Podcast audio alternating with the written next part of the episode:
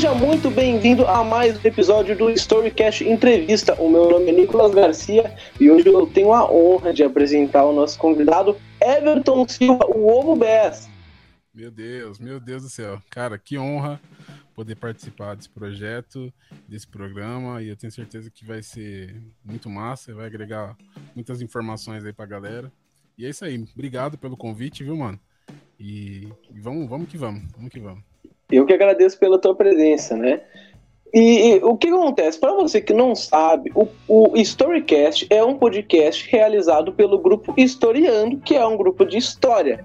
Porém, como a gente é músico, por que não falar da história da música, né? Então, nosso convidado de hoje, o Everton, ele é baixista, tá tocando agora atualmente com preto no branco e já tocou com um monte de gente e ele só entra em gig top. O cara tem história para contar e eu sei que ele tem muito para nos ensinar. Então, antes da gente começar, meu, como é que você tem passado esse tempo aí de coronavírus, o tempo da pandemia, como é que tem sido para ti é, conviver e viver com a música nesse tempo de isolamento?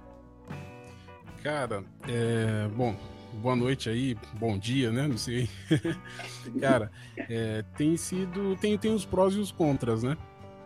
A parte boa é que a gente é, tá próximo da família, a gente convive mais com, com, com, os, com o filho, né? É, com a esposa, a gente aproveita bastante assim os nossos dias. Porém, musicalmente a gente fica preocupado, né? Porque a gente foi, bem dizer, a primeira, é, a classe musical a gente foi a primeiro, os primeiros a, a parar, né? E provavelmente seremos os últimos a voltar. Embora já tem uma galera aí já participando de algumas coisas, né? Não, não é um show, mas é uma live. Mas, cara, tem sido um período de aprendizado, né?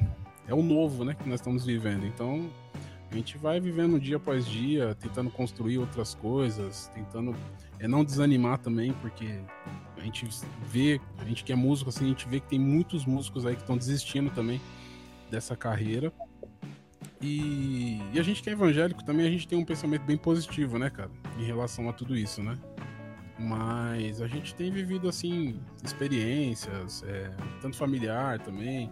Musicalmente falando, a gente para aqui, fica estudando, tem mais tempo para estudar, organizar projetos e a gente vai vivendo, vai vivendo. E é isso aí, né? Tem que aproveitar, já que não dá para fazer tudo, né? Aproveitar o tempo que tem para criar algo novo, né? Mas Everton, meu, a gente te conhece, sabe o que, que tu já fez, as músicas que tu já gravou, a carreira que tu construiu, né? Mas antes disso tudo acontecer, como que foi o teu início musical? Como que começou? Rapaz, vamos voltar lá aos meus 3, 4 anos de idade. Bom, eu, eu vim de, eu sou de uma família que, bem dizer, todos são músicos, né? É, meu irmão, ele é, ele é percussionista, o nome dele é Ettore Silva, é, conhecido como Etinho Music, né? Ele é um percussionista muito renomado em São Paulo. E quando, bem, quando eu era criança, ele tinha uma bateria em casa. E eu lembro que toda vez que ele estudava, né? Eu ficava só olhando, nunca pedia pra, pra, ficar, pra querer tocar alguma coisa, só ficava só dando uma olhadinha. E quando ele levantava no outro no dia seguinte para trabalhar, eu montava sozinho, cara, a bateria dele. Tipo, sem ele me ensinar nada. Eu olhando, já, tipo, memorizava isso com 3, 4 anos. Ia lá e montava peça peça, porque ficava tudo fora, né? Tudo é, empilhadinho nas coisas. Mas eu conseguia montar, né? E ficava estudando sozinho, cara. Eu via lá os vinilzão, Álvaro Tito, né? Não vou falar muito esses cantores aí, porque o pessoal já vai ver minha barba branca aqui e vai falar: caramba, o bicho é velho, mano. e, e, eu fazia essas coisas assim, então, desde os três 4, 5 anos, assim, eu comecei a me interessar. E daí em diante, meu irmão viu, é, me pegou um dia no flagrante, né? Tocando bateria. E falou, caramba, eu vou investir, né? Daí foi me ensinando a tocar, comecei tocando bateria, né? Toquei mais ou menos, vou, vou resumindo aqui, toquei mais ou menos até os 12 anos batera. E dos 12 é, dos 13 para. É, dos 13, 14 anos mais ou menos, eu comecei a estudar contrabaixo. Aí não parei mais, cara. Contrabaixo eu falei, ah não, eu quero ficar nessa região aqui do grave, do groove, cisão, slap. É. Aí eu mudei a área, cara. Aí foi onde eu comecei musicalmente, né? Profissionalmente, já, já emendando, né? Falando da, da parte de música. É, cara, eu comecei, acho que, a tocar profissionalmente, assim, acho que com. Acho que 17, 18 anos eu já tocava profissionalmente, já tinha recebido o primeiro cachê, tal, a primeira oportunidade tal, sair, viajar. Putz, aí, aí foi golaço, aí já não parei mais. E então, começou na bateria, né? É, é o nosso segundo ah. convidado já que fala que era piazinho e viu a bateria e já abriu os olhos. Né? A bateria tem isso, né? Você vai pegar um baixo, uma guitarra para tocar, você tem que botar o dedo certinho. A bateria é bater, né? É, cara, Mais a bateria, fácil. tipo, era barulho, era uma coisa que te, impressionava, cara. Eu acho que todo, toda criança, né? Que a gente vê que to, começou a tocar bateria, as crianças já arregalham o olho assim pra falar, caramba, o que é aquilo lá? Eu quero mexer também. o meu é, filho. É, eu... Meu filho tem três anos, vai fazer três anos agora em dezembro. Cara, ele é viciado na bateria. Às vezes eu tô mexendo no teclado aqui e ele fica, papai, titita, titita. Falei, caramba, olha aí, velho. Ah, ele tá nessa pegada também. Então ele vai ser baterista daqui a pouco, né? Mas então. vai saber, né? Eu também comecei na bateria aí, mesmo esquema aí, a gente vê na igreja, né? Mas enfim, cara, é, então você começou cedo já, relativamente, no, no contrabaixo já. E eu acredito, né, que você tendo uma noção de batera ajuda mil vezes no baixo, até ah, pela cara, questão ajuda. do groove, né? Ajuda, cara, porque assim, é, eu já toquei com, com muitos bateristas aí, cara, e às vezes a gente fica preocupado de como que é a pegada do cara, como, como que é a forma do cara desenhar, às vezes, a música, né? É, então, tipo, até mesmo a igreja, né? Vamos falar de igreja. Igrejas são diversos bateristas, só que cada um tem a sua sensibilidade tocando, cada um tem aquele, aquele bumbo, aquele pulsante, né? Então você tem que entender todo mundo, né? Então acho que cada bateria que eu toquei, acho que eu aprendi também, não só por, por eu saber tocar bateria, mas eu aprendi também com esses também, né, cara? E foi um, putz, um período muito bom, cara. Muito bom. Esses dias mesmo, até parei na minha igreja lá, falei, ah, vou sentar aqui na bateria hoje, deixa eu lembrar alguma coisinha aqui. E foi muito da hora, cara. É gostoso demais, mano. E, e, e meu, é, então você já com 17 anos já tava tirando uma rendinha da música. E, e onde foi o momento que tu parou e, e pensou? É com isso aqui, é com esse cachezinho que eu tirei que eu vou viver o resto da minha vida. Aliás, é, é só na música exclusivamente que tu tá vivendo hoje em dia ou tá fazendo mais alguma coisa? Ó, hoje em dia é só com a música, só com a música. Mas nesse período dos meus é, dos 17 anos, acho que até uns 20, 22, até acho que uns 22, 17 aos 22 anos, eu trabalhava, porém, o meu baixo, cara, ele vivia comigo pra cima e pra baixo. Então, tipo, eu levava. Eu trabalhava numa metalúrgica em São Paulo. Eu sou de Jundiaí, né? São Paulo, Jundiaí, interior. E eu trabalhava numa empresa lá que eu levava o baixo comigo, que tinha uma gig, tipo, no final do, do, do, do expediente eu tinha uma gig. E eu saía do serviço, às vezes pedia pro meu, pro meu encarregado deixar sair mais cedo pra eu poder fazer essa gig. Então ele eu era pastor na época, meu, meu encarregado. Ele me liberava e eu já, uf, já saía pra guigar, já chegava tipo meia-noite em casa assim, mas ia feliz, cara. Ia feliz. E a semana inteira, era assim, cara, semana inteira. Então foi, mano, foi um período assim muito bom. Porém, passando um tempo depois eu vi que começou a render mais e depois foi até uma, uma outra época que eu comecei que eu fui para a igreja renascer, né? Aí comecei a tocar com a, com a galera de lá também. Aí foi a hora que eu falei, mano, não vai dar pra mim trabalhar, quero trabalhar aqui mais não, quero viver da música só, cara. Aí eu já saí da empresa e só fiquei com a música de vez, de vez. Acho que dos 22 anos, assim, eu, eu comecei a ficar só com a música. Uhum. E, e, e, tu mencionou agora que você entrou pra igreja renascer, né? A maioria dos músicos, assim, que, que vivem disso e que são reconhecidos aí de hoje em dia, a maioria já teve uma passagem pela Renascer, né? Qual que foi a importância do, do, do Renascer, Renascer Praise e tudo na tua vida e na tua carreira como músico? No que que isso te auxiliou? Cara, Renascer, a Igreja Renascer musicalmente é uma escola, né, cara? É uma escola assim, de músicos assim infinito. Tem muito músico lá, cara. Se a gente for ver hoje, é que assim, hoje eu não sou mais da Renascer, né? É, eu sou da Graça Church aqui em Jundiaí, uma igreja maravilhosa também, que recheada de músico. É, porém, a Igreja Renascer, cara, na época que, que eu frequentava, que eu era lá da, de uma estadual, do Jabaquara, que eu morava lá, né?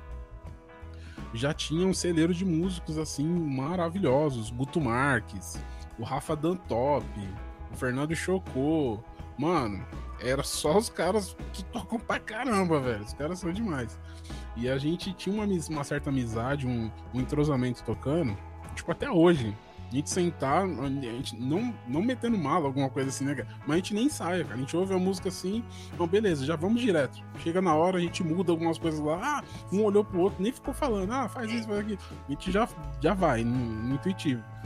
Então, a Igreja Renascer, cara, foi um, uma escola para mim, porque quando eu cheguei, já tinha. É, eu cheguei. Eu não vou lembrar o ano, mas eu lembro que eles estavam gravando o Renascer Praise 12. Eles estavam gravando o Renascer Praise 12. Então vamos colocar que já tem acho que uns 10, 11 anos atrás, mais ou menos. Que eles estão no 22 agora. E quando eu cheguei, eu cheguei a tocar na equipe, eu tocava na equipe do Cleverson. Então era o Cleverson na bateria, a pastora Mônica é, no teclado, tinha o Fabrício que tocava guitarra, a pastora Zéias, Marcela Guiar, a pastora Eliane, enfim, aquela nata que todo mundo já conhece cara, eu aprendi demais, mano, com esse povo, cara. Demais. Fora ministerialmente, né? Nosso lado espiritual também, que é muito bom. É, musicalmente, as músicas, né? Todo mundo. Nem preciso falar, Renascer Praise é Renascer Praise, né, cara? E, cara, me ajudou demais. É, me deu, assim, diretrizes de como é, você ser um músico de uma banda, é, como que você é, deve se comportar, de repente acompanhando outros cantores, porque nesse período também eu, eu pude acompanhar diversos cantores em marchas para Jesus, enfim, outros eventos que tinha na igreja também. Então, cara, isso me ajudou demais, me ajudou demais. Aí até chegar o tempo que a gente, passando anos, né? Pô, mano, agora acho que já deu, dá pra gente começar a caminhar agora para outros lados, né? E a, a história é muito grande, cara. Nossa, acho que é muita coisa. Eu fico até emocionado de falar, cara, porque é, nesse período de, de Igreja Renascer, cara, foi quando eu me identifiquei mesmo que eu queria, que queria, que queria ser músico, Você é doido, é muito bom, mano. É muito bom. Muito bom. A música tem esse poder, né? Tem. E, e, e então Cara, eu acredito assim, né? O, o, outros entrevistados que a gente já tiveram, eles falaram que a estrada, meu, e, e igreja também, tudo isso é a melhor escola que um músico pode ter, né? Então, pela grande bagagem musical que eu sei, eu te vejo tocando, eu sei que tu tem, eu sei que isso muito é devido a esta parte também. E como que foi é, desse momento depois que tu saiu da Renascer? Da onde que surgiu o convite para tu entrar nas gigs que tá hoje pro pessoal que não te conhece, além da, da igreja que tu tá tocando aí, é, onde que onde tu mais tá fazendo tua participação aí? Cara, quando logo após que eu saí da Renascer, eu saí logo num período, acho que eu ia casar, se eu não me engano, eu tava já com um casamento marcado. E assim, a gente que vive de música, é, no caso, quando eu, eu era do Renascer Praise, eu era contratado, músico contratado, né? Então a gente tem que se doar pra igreja, cara. Tipo, é, se te chamaram pra uma gig e você tem um culto, tipo, num sábado, e você tem uma gig também no sábado, mano, você tem que ir pro culto, cara. você, tem, você tem que ir pro culto. Você é músico, né? Tô falando do, do músico. Você tem contrato, você tem que ir pro culto. Acabou. Então chegou um período que eu não estava conseguindo conciliar, porque às vezes eu fazia algum trabalho secular ou alguma, alguma outra gig no cenário gospel, às vezes me chamavam, só que eu não podia porque eu tinha que estar ali no culto. Aí eu já estava prestes a casar também, eu falei, cara, pô, vou casar, vou morar no interior, né, igreja em São Paulo, falei, cara, pra mim vir pra lá e pra cá, pra lá e pra cá, eu falei, não, vou fazer o seguinte, eu vou sair fora daqui, vou fazer alguma outra coisa. Logo após que eu saí do, do Renan Surpresa, que eu casei, eu até pensei em desistir, cara, porque é, morando um pouquinho no interior, assim, talvez a gente fique um pouquinho meio é, off, né, das coisas que, que acontecem no cenário, assim, né?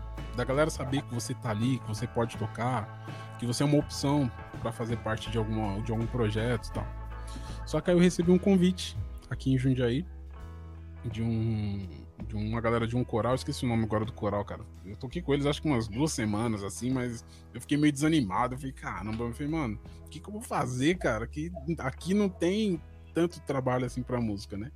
Mas aí avançando um pouquinho, aí mais ou menos uns três, uns quatro anos atrás, como eu já tinha muita amizade com a galera do Renascer Praise, eu já fazia gig com, com os cantores, é, no caso do, do Clóvis Pinho, Pastor, é, Pastor Oséias, Pastor Eliane, a Bárbara Morim e a Vânia Marques também. É, eu recebi o convite do Ronaldo, o Ronaldo tecladista lá do Renascer Praise. Ele me convidou para fazer parte da banda Bunny. Não sei se você chegou já a ouvir banda Bunny, que tinha o Ted, Marquinhos Borges, que era o batera do Templo Sul. Eu já ouvi falar. Galera blequeira, sonsaço, mano. Aí eles me chamaram, aí eu já tinha saído da Renascer, né? Eles falaram, mano, a gente quer voltar com a gig e tal. Nessa época o, o, o Ted não, não tava mais na Renascer, ele tava na Assembleia. E eu lembro que ele falou, cara, vou ser sincero pra você. É, o nosso desejo, ele foi bem sincero e direto mesmo. Falou, mano, o nosso desejo é ter o Ted tocando com a gente. Porém, o seu som é muito semelhante, cara. A gente gosta de você tocando, você tem umas ideias assim e tal. Falei, caramba, né? Eu falei, pô, velho, obrigado, né? Aí foi quando eu, eu aqui em Jundiaí, eu falei, mano, vou tocar com eles então. Só que assim, vou tocar na banda, eu não vou pra igreja, né? E fui. Só que, cara, eu já não tava mais com o pensamento lá, cara. Tipo, o meu pensamento era só querer tocar com eles e aquele nosso lado é, espiritual, cara, eu percebi que tava meio que morrendo, saca? Falei, mano, falei, não, não dá pra só querer tocar, mano, e, e deixar o, meu, o lado espiritual nosso vazio, sabe? Tipo, sem Deus, sem nada, assim, sabe? Então foi quando eu decidi parar de tocar com eles, me, me, me posicionei na minha igreja, Falei, mano, quero ajudar aqui, eu quero crescer. Falei com meu pastor, sentei, conversei com meu pastor. Falei, pastor, tá acontecendo isso e isso. Não foi uma depressão, né? Mas tá acontecendo isso e isso. Eu preciso é, focar no, no, no meu ministério, que eu sei que Deus tem algo muito especial para mim. E eu quero estar tá aqui na igreja. O que vai acontecer depois eu vou deixar nas mãos de Deus, cara. Né? E passando alguns anos tal, o Clóvis me chamou. É, na verdade, quem me chamou foi o Dan Top ele me ligou e falou, cara, é, Preto no Branco tá mudando a gig, vai começar uma nova temporada e, e tá precisando de baixista. E seu nome tá rodando lá. Falei, meu Deus do céu, falei, cara, tô dentro. Falei, tô dentro, mano. Na época o Preto no Branco tava lá em cima, né, velho? Tava viajando, saindo pra caramba e tal. E eu, eu creio que, tipo, foi uma, um, um sinal de Deus, cara, pra minha vida porque eu me posicionei, né? Mantive na minha igreja, cabeça sempre erguida, ajudando. Às vezes acontecia de, de eu tocar com o pastor tal, fazer um culto, alguma, o acampamento, né, de carnaval, essas coisas que a gente sempre fazia. Mas aí, a partir do momento que eu me comecei a me posicionar, cara, foi quando eu recebi esse convite para entrar no Preto no Branco em 2018. 2018. É... Aí tô, tô lá, até hoje. Com essa galera da nova temporada. Meu, cara, é tão bom saber que tu teve essa noção, é, esse entendimento de que o relacionamento com o pai é muito mais importante do que qualquer slap, é muito mais importante do que qualquer groove, né? É, aqui a minha cidade é pequena, então se a gente precisa de um músico, todo mundo meio que se conhece, a gente já sabe. A gente uhum. conhece as opções, a gente conhece todo mundo, né? Mas a gente ainda fica apreensivo na hora, ah, será que eu vou chamar o fulano, né? Será que o fulano é crente mesmo? Que a gente não vê ele falar nada com nada, chega no ensaio e fica falando besteira, né? É, não e, e sabe, e eu sempre pergunto pro pessoal que eu convido, o pessoal que é músico, eu sempre peço para eles dar uma dica pro pessoal que tá começando, pro pessoal que já começou mesmo, mas tá meio que parado, meio sem saber o que fazer, né? E como eu sei que a maior parte do nosso público, principalmente por causa dos nossos convidados também, é cristão, é, o que que tu tem a dizer sobre isso, a questão, a influência da espiritualidade na música e do louvor, a adoração dentro da igreja? Cara, eu vou, eu vou dizer como é, como eu posso dizer assim, experiência própria, vai. É, eu, eu, quando eu comecei a tocar, uma coisa que eu deixei sempre claro e sempre fui aberto para cantores ou para quem me fizesse esse tipo de pergunta. Foi, mano, tudo que eu faço é para Deus, cara. Eu não consigo é, tocar em qualquer lugar e não ser grato é, ao dom que Deus me deu. É, não vou dizer facilidade, mas cara, por, por, eu ter sentado de repente numa bateria sozinho e ter começado a tocar assim, cara, não é porque, ah, é um gênio. Não, mano, isso é dom de Deus, cara. Então tudo que eu faço, mano, eu levanto as minhas, as minhas mãos e agradeço ao Pai, mano. Tipo, eu posso tocar em cenário secular, cara, eu tô agradecendo a Deus por ele ter me dado aquele dom e através desse dom gerar finança para minha casa, para minha família, poder comprar alguma coisa para casa. Então eu sempre sou grato a Deus. Então, para quem tá assistindo, cara, seja grato, mano. Seja grato a Deus, cara. Independente se você toca um pouquinho ou se você toca pra caramba, mano, seja grato a Deus. E outra, nunca queira pisar em ninguém, no músico grande ou no músico pequeno. Ajude. Se, se, o cara tá com dificuldade, ajuda, mano. Porque lá na frente, de repente, você também vai precisar de uma ajuda também. Ou, sei lá, né? Mas uma dica é essa, cara. Seja sempre grato a Deus. Faça as coisas corretas. É... Seja grato, mano. Acho que essa é a palavra. Seja grato a Deus. E estude, né? Também, né? Importante, né? Não dá o tom, mas você tem que correr atrás também para aprimorar, né? tem que aperfeiçoar, né? É. A Bíblia ela vai falar é, na ressurreição de Lázaro, né? A gente conhece a música Remove a minha pedra. Sim, só que tem um porém, só que tem um porém. Não foi Jesus que removeu a pedra. Jesus mandou, rola essa pedra daí que eu vou ressuscitar o, o Lázaro. Né? Uhum. Então, para Deus poder ressuscitar, a gente tem que colar a pedra, né? É. Então, é, tem essa fusão, né? Do estudo também. Uhum. E, e, meu, é incrível como do nada as coisas começam a acontecer, né? E essa tua experiência de estar lá em Jundiaí, do nada, liga o Rafa no top, oh, o preto do branco tá precisando do baixista, top. né? E, e tem muita gente que acha que isso, ah, isso é impossível, não sei o que lá, ou tem, tem gente que vive preso na ilusão de que precisa estar tá tocando em uma banda super estourada com as visualizações lá em cima, fazendo show para tudo que é canto para conseguir viver da música, né? Mas, meu, pra ti que tem uma experiência desde cedo vivendo, vivendo com isso, pro pessoal que quer viver, fala um pouco como que é a situação e se é verdade isso, que tu precisa ser muito estourado para conseguir viver só com a música.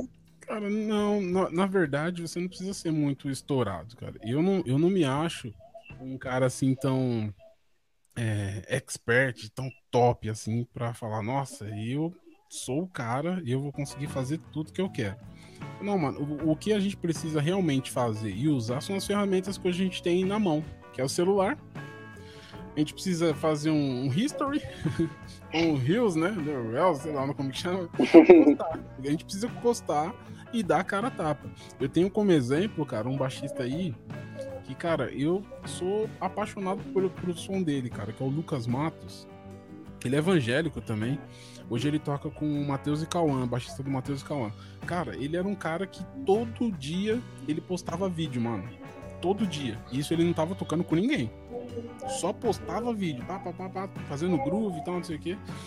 Passou, chegou um tempo que os caras viram os vídeos dele e convidaram ele para entrar de cara no Matheus e Cauã. Mano, o que, que o cara fez?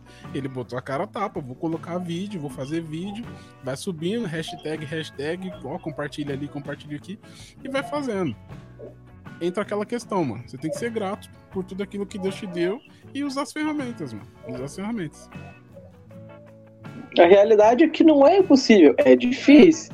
Bem difícil. Mas não é impossível. Não é possível, cara. Não é possível.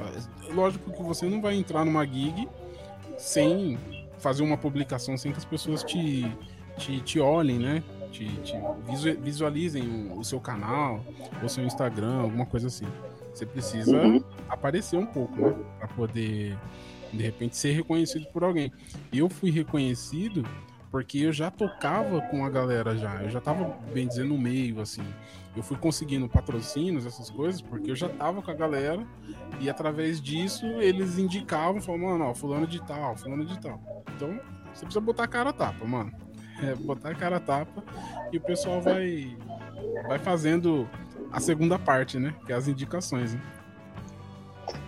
Meu, agora voltando uh, agora para tua história e um pouquinho do momento atual, é, como que fica a questão do músico que vive de música na hora que ele tem um filho, tem uma pessoa nova na família e alguém precisa cuidar dele, né? A gente tem os relatos de diversos artistas que o momento que o momento do nascimento do filho foi um divisor de águas na vida e que teve que parar de fazer tanto show, teve que parar de fazer muita gig para poder dar essa atenção. E como que foi para ti? Cara, ó, eu vou te dizer que foi um, uma experiência gigantesca. Aí a primeira situação. Meu filho nasceu, meu filho é de, é, de dezembro, de dezembro de 2017. Na semana que meu filho nasceu, eu tive uma, eu tinha uma viagem marcada já. É, meu filho nasceu dia 22 de dezembro, dia 20 Dia 25 eu tinha uma viagem marcada. Eu, tipo, fui pra. Acho que foi pra Jeri, fui pra Jeri. Eu tava até comentando. Eu, na verdade, eu até recebi uma mensagem agora há pouco do cantor que eu viajei quando meu filho nasceu. Acho que ele tá me chamando aqui já. E a gente foi viajar, a gente tinha uma semana é, de shows fora, né? São Paulo. E, cara, a cabeça só ficava aqui em casa. Eu falei, caramba, meu filho acabou de nascer, eu viajei, velho como será que tá? Como que minha esposa tá? Não sei o quê. Minha sogra tá, até chegou a ficar um, um, período aqui por conta das agendas que eu tinha, né? E, mano, cara, criança é uma maravilha, é uma bênção de Deus, cara. Hoje eu vejo meu filho assim, que ele até comentei, que, mano, ele ama música, ele vive o dia inteiro cantando. Ele cantando. Se você falar pra ele, Eric, vem aqui, aí ele começa, vem aqui, vem aqui, ele já começa a fazer música com as coisas que a gente fala pra ele, mano. Então, tipo, eu acho muito engraçado. Então, e, e agora, outra novidade também é que ano que vem chega mais um. Oh! chega mais um. E, cara, é bênção. É, lógico que, assim, quando a gente viaja, a gente tem família, tem um primo da minha esposa aqui. Então, sempre quando eu precisava viajar, ou ele tava na escolinha, se eu tava tocando por perto, ele ia pra escolinha, no final da tarde eu pegava ele, tudo certo. Agora, se eu precisasse viajar para longe, fora de São Paulo, aí meu primo, que é primo da minha esposa, na verdade, eles ficavam com meu filho, de boa, que ele ama, né?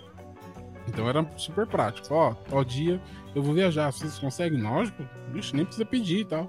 Aí eles iam lá, buscava. Se eu ficasse uma semana fora, hoje já teve situação que eu levei para casa da minha irmã. É, teve um período de ensaios do Preto no Branco, que a gente ficou uma semana ensaiando. Eu tive que ficar uma semana em São Paulo, na casa da minha irmã, eu, meu filho e minha esposa aqui em Jundiaí, para eu poder ensaiar e ela ir trabalhar tudo certinho, para ninguém atrapalhar ninguém. Cara, foi é um tempo especial, né? Lógico que você, você precisa colocar na balança, né? Se você acha que vai dar certo, que não vai atrapalhar, mano, se dá para conciliar, de boa. Agora, quando que filho, filho não, não atrapalha, né? Filho nunca vai atrapalhar. Mas quando você vê que tá chocando com as agendas, tipo, você tem que dar essa atenção, aí, cara, eu ainda não tive isso. Mas eu já fico preocupado ano que vem.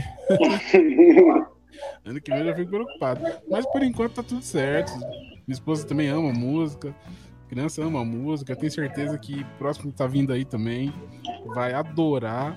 E se a gente tiver que tomar alguma provisão é, de como que vai ser pro ano que vem, aí a gente deixa lá pra frente. Vai vendo, mas por enquanto tá tudo certo, cara. É muito bom. Isso aí. E daqui a pouco já vai ter mais uma gigzinha formada aí também, né? Cara, se Deus quiser, mano, se Deus quiser. Meu, é... eu sei que se a gente tivesse tempo, é ia ter muita história para contar, muita coisa, muita experiência, né? É, a vida tem, tem, coisas assim que, que marcam a gente que é inesquecível, mas é muito tempo para é muito tempo para pouco espaço para contar tudo, né? Então, meu, eu te agradeço de verdade pela tua disponibilidade, por ter aberto o teu notebook e, e, e ter entrado nesse link para a gente fazer essa reunião aqui e contar um pouquinho da sua história musical e por já agregar todo esse conhecimento para a gente, nós, Célis Mortais. Que isso, mano. Eu que agradeço. Obrigado pelo convite. É, para mim é sempre uma honra poder conversar, compartilhar. Às vezes tem muitas pessoas que, que vê a gente, mas não sabe da nossa história, não sabe de tudo que a gente passou. É que nem você falou, é, é talvez é pouco tempo para tanta história. E eu geralmente quando eu falo, mano, eu não tenho vírgula, cara. Eu, eu vou Dei a primeira, já tô na sexta já, assim, saca? Então, cara, obrigado. Obrigado de coração mesmo pelo convite. É, no que precisar, as portas da, da minha casa, do, a tampa do meu computador. tá, tá sempre aberto aqui pra gente poder conversar, compartilhar histórias e agregar na vida de, de muito músico que tem. Mas eu, muito obrigado mesmo. E pro pessoal que ainda não segue e quer te acompanhar em todas as redes sociais possíveis, como que eles fazem para te encontrar? Cara, eu tô no Instagram, que, que é meu apelido, né? Que é uma outra história também. Eu tenho. É, vamos lá. Meu Instagram é OvoBes Oficial. OvoBes Oficial. Eu tenho um canal no YouTube também que você acha colocando Ovo Bess. Você acha lá. E eu tenho um vídeo que explica o apelido. Que eu tenho certeza que o pessoal, nossa, ovo? Mas por que ovo? Tem um vídeo. Aparece lá no meu canal lá que tá tudo explicadinho lá. e Facebook tá meu nome mesmo, né? Everton Silva eu não uso tanto, né?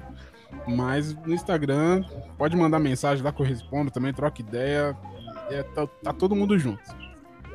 Então, pessoal, que ficou curioso com essa história de ovo Bess, não quis perguntar porque sabia que tinha um vídeo lá no YouTube. É, né? lá. já já a gente já faz o merchan aqui também, né? Uhum. Mas pessoal que ficou curioso, dá uma passada lá no canal do Ovo, então, né? E fica ligado que ele sempre posta uns vídeos tocando absurdos no Instagram também e no YouTube, tem cover, tem tudo, né?